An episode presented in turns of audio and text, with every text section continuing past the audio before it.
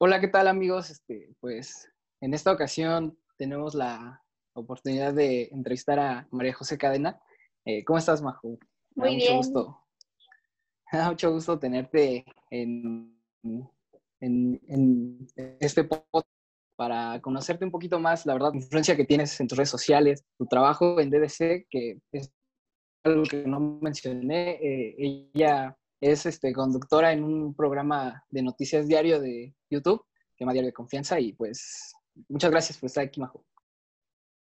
Muy bien, pues el gusto es mío, José Antonio. Gracias por contactarme. Para mí es un honor estar contigo y poder eh, pues apoyarnos en esta comunidad digital, que es muy importante eh, fortalecer como todas las herramientas que tenemos para estar conectados, para estar informados y también pues para, para, conocer a tantas personas, ¿no? Ahora tenemos la oportunidad de poder platicar eh, a través de pues Zoom, eh, Skype, FaceTime, Wirecast, lo que sea que podamos utilizar. Y creo que es una de las grandes ventajas, ¿no? Que, que hemos tenido estos meses y que, que, pues hay que utilizarlas para el bien y para, para hacer más grande todo esto.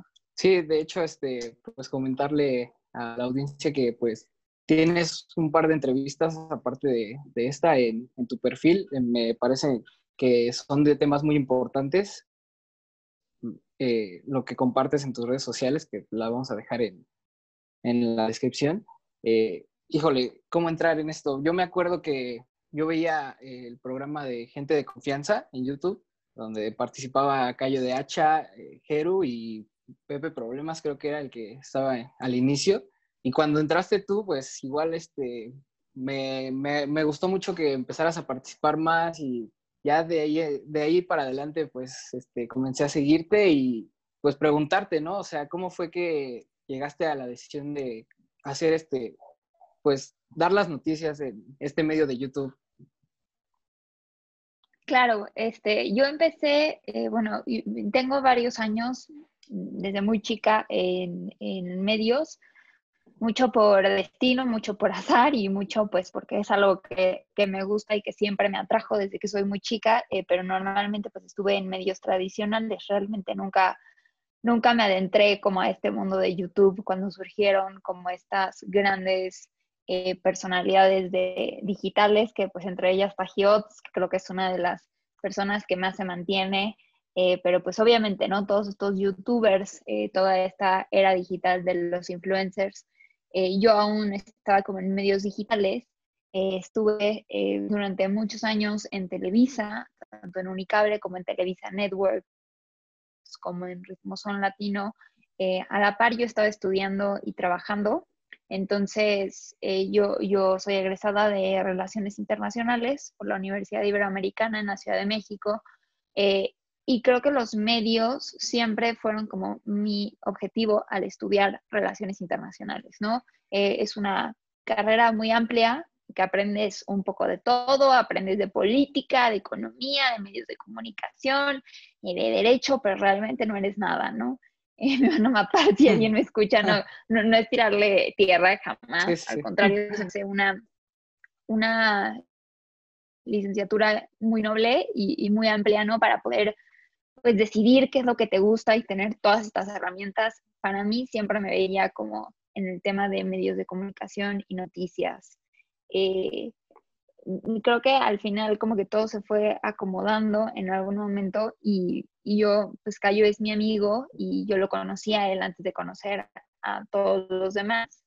Este, y él me invitó al proyecto de DDC, ¿no? Justo yo en ese momento acababa de terminar un proyecto con Televisa, estaba pues a punto de graduarme, eh, como que no sabía muy bien para dónde meterme, intenté en algún momento como meterme al medio tradicional de dar noticias, pero al mismo tiempo eh, como que tal vez ahorita ya es diferente porque los medios han cambiado en, en los últimos años en México, pero yo lo veía como muy acartonado, ¿no? O sea, era nada más sentarme y leer un prompter y muy limitado lo que puedes hacer.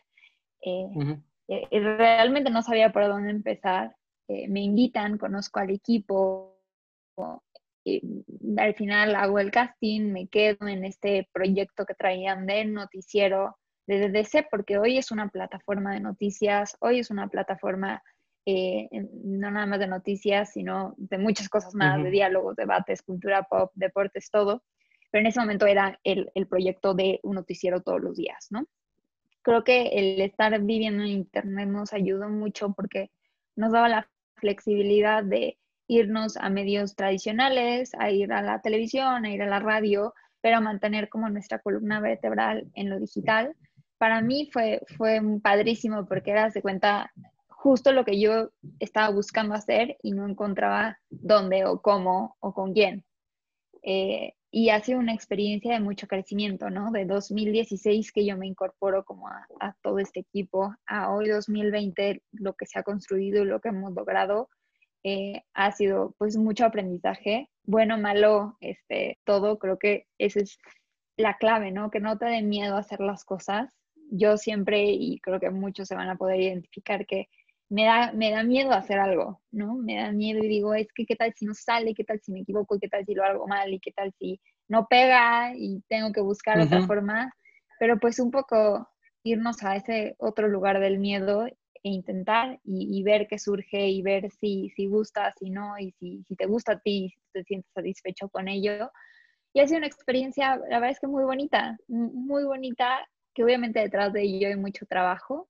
Eh, las cosas no se dan así nada más, hay, hay que trabajar, hay mucha disciplina, hay muchas personas que creen en el proyecto y que lo ayudan a, a, realizarse, eh, pero, pero pues ha sido como este pequeño esta pequeña eh, sinopsis de, de, más o menos cómo llegó a esto y, y, por qué dar las noticias en un medio digital en el cual pues puedes estar cerca de personas que, cuando los ves en televisión pues no puedes platicar, ¿no? Con la persona que está viendo en la televisión y en cambio en el internet pues sí, porque estás conectado.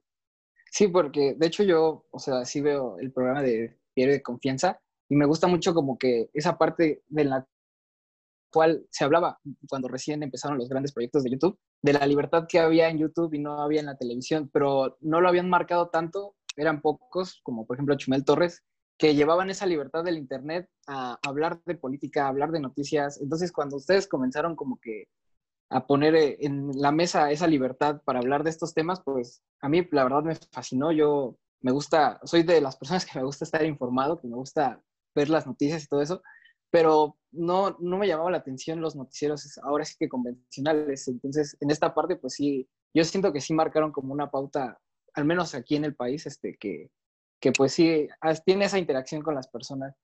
Y pues yo sé que eh, por lo que he visto, pues te toca también lidiar un poco con estas malas opiniones de la gente.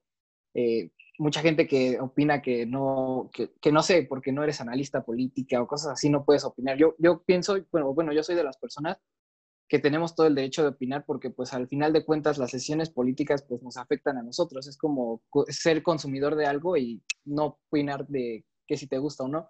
En esta parte, ¿tú cómo lidias con eso? Con los malos comentarios, con, con el hate que llega a ver en las redes sociales. Así es. Eh, creo que es un proceso de acostumbrarte. Eh, creo que es injusto el normalizar la cantidad de agresiones que hay en línea. No, y, créanme que yo también he caído en eso, ¿no? De, bueno, pues así es el Internet y hay que aguantar vara porque pues, si no, ¿para qué te metes, no? Eh, pero ya con el tiempo lo pienso y creo que también nosotros como, como usuarios de Internet hemos caído en el error de normalizar la violencia y las agresiones que hay creyendo que así se vive y que pues chingas, ¿no? Así te vale, ¿no? Creo que, creo que no, creo que eh, esa retórica que recuerdo, yo también he caído en eso, eh, decir que así son las cosas, pues es nada más normalizar un tema de violencia que, que a alguien le puede afectar incluso un poco más que a otra persona. También creo que, que dentro de toda esta libertad que tenemos de, de expresión y de un espacio en donde podemos opinar, eh, también a veces esa libertad hace que no haya un debate sano. Es decir, todos tenemos derecho a opinar. Claro que sí, todos tenemos derecho a opinar, pero así como hay un derecho, hay una responsabilidad de buscar información que sea certera, de buscar tus fuentes, de pensar dos veces si tu opinión es lo suficientemente informada como para compartirla.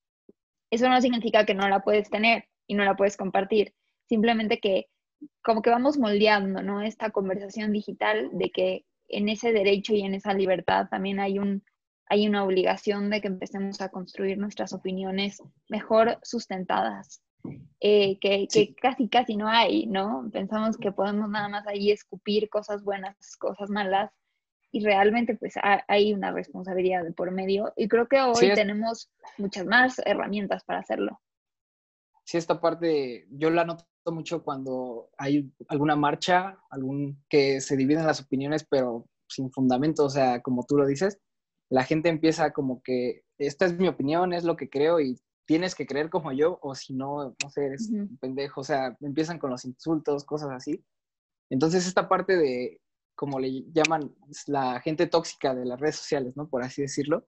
Eh, pues sí, sí, hay, hay muchísimo. Yo, bueno, que te sigo en tus redes sociales, esta parte donde te ofenden, te insultan, o sea, digo, no está, al final de cuentas yo siento que si no les gustara lo que tú haces o compartes, pues es tan fácil como dejarte de seguir, ¿no? O sea, yo lo veo de, en esa manera, pero cuando cruzan la línea de ya ofender, ya, ya este, ser groseros, pues ahí creo que tienes razón en, en eso que dices que hay que tener una responsabilidad al momento de compartir nuestras opiniones en las redes sociales.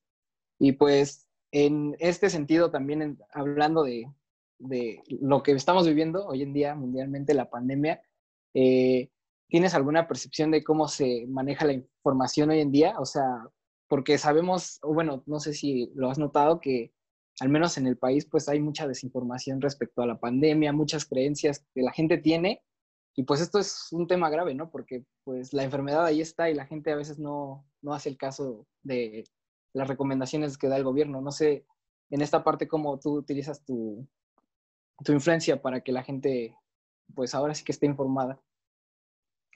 Eh, creo que, a ver, antes de la pandemia vivíamos en un mundo en el que era información, información, información todo el tiempo, a toda hora y todo el mundo estaba de un lugar a otro, un poco desconectados con, con, lo que hacíamos todos los días. Y definitivamente, de repente, no de la noche a la mañana, pero sí en un plazo de una o dos semanas, todo cambió, ¿no?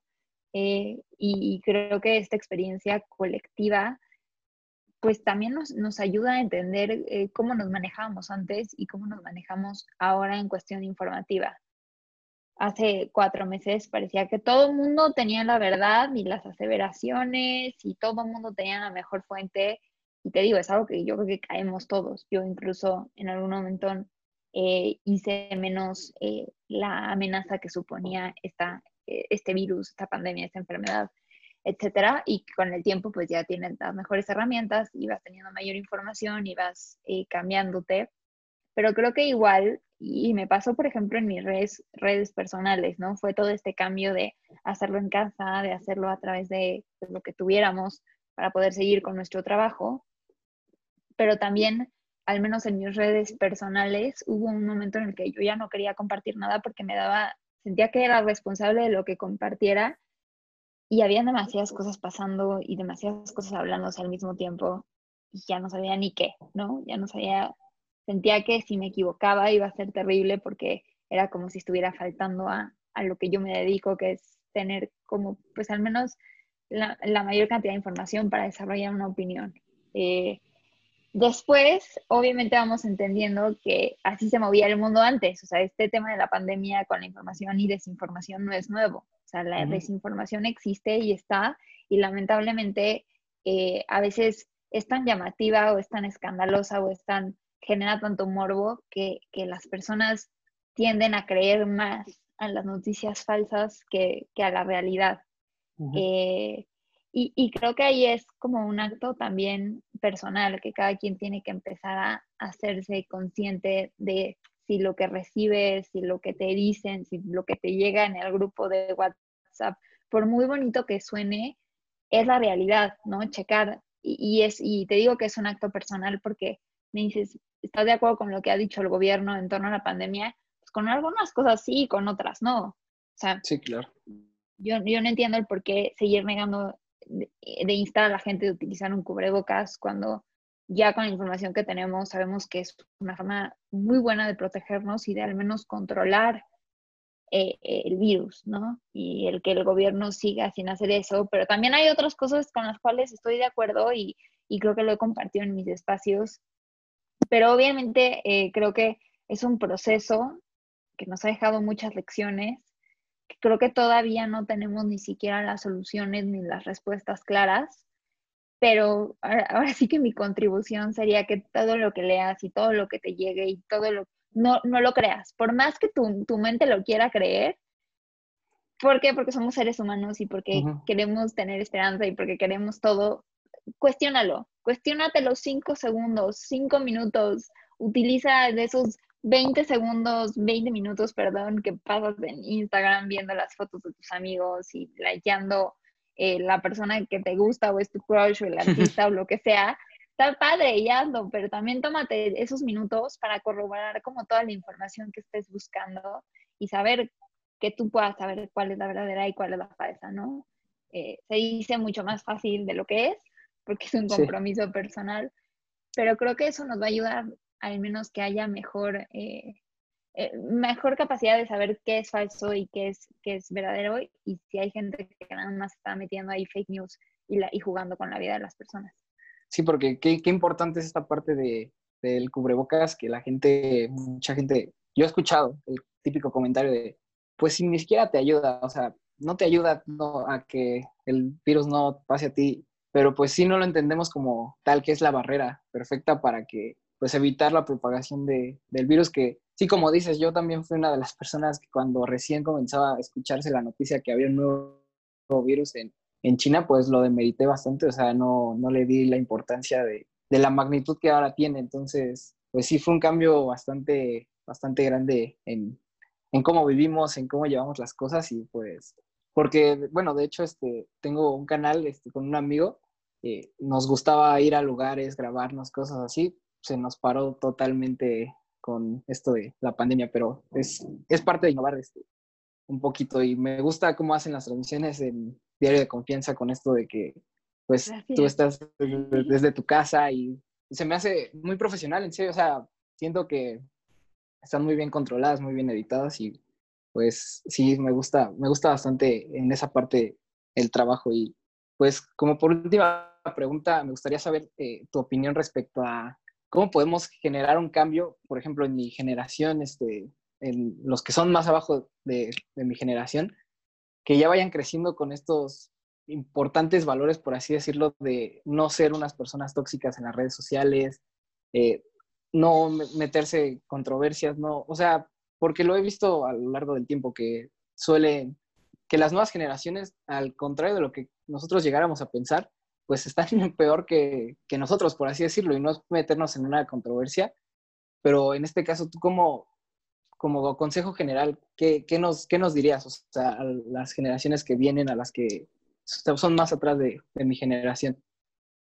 Yo no sé, siento que siempre que te, siempre que pasa, que llega una nueva generación que ya tiene como esta participación en la discusión pública, en la vida digital, siempre creemos que vienen peor que nosotros, ¿no? O sea, yo recuerdo que eh, muchos incluso veían feo, por ejemplo, eh, las plataformas como YouTube y como Instagram y Facebook, porque decían medios tradicionales o personas más grandes o baby boomers o generación eh, X decían como, está horrible, vienen los millennials eh, súper destrampados, no saben nada.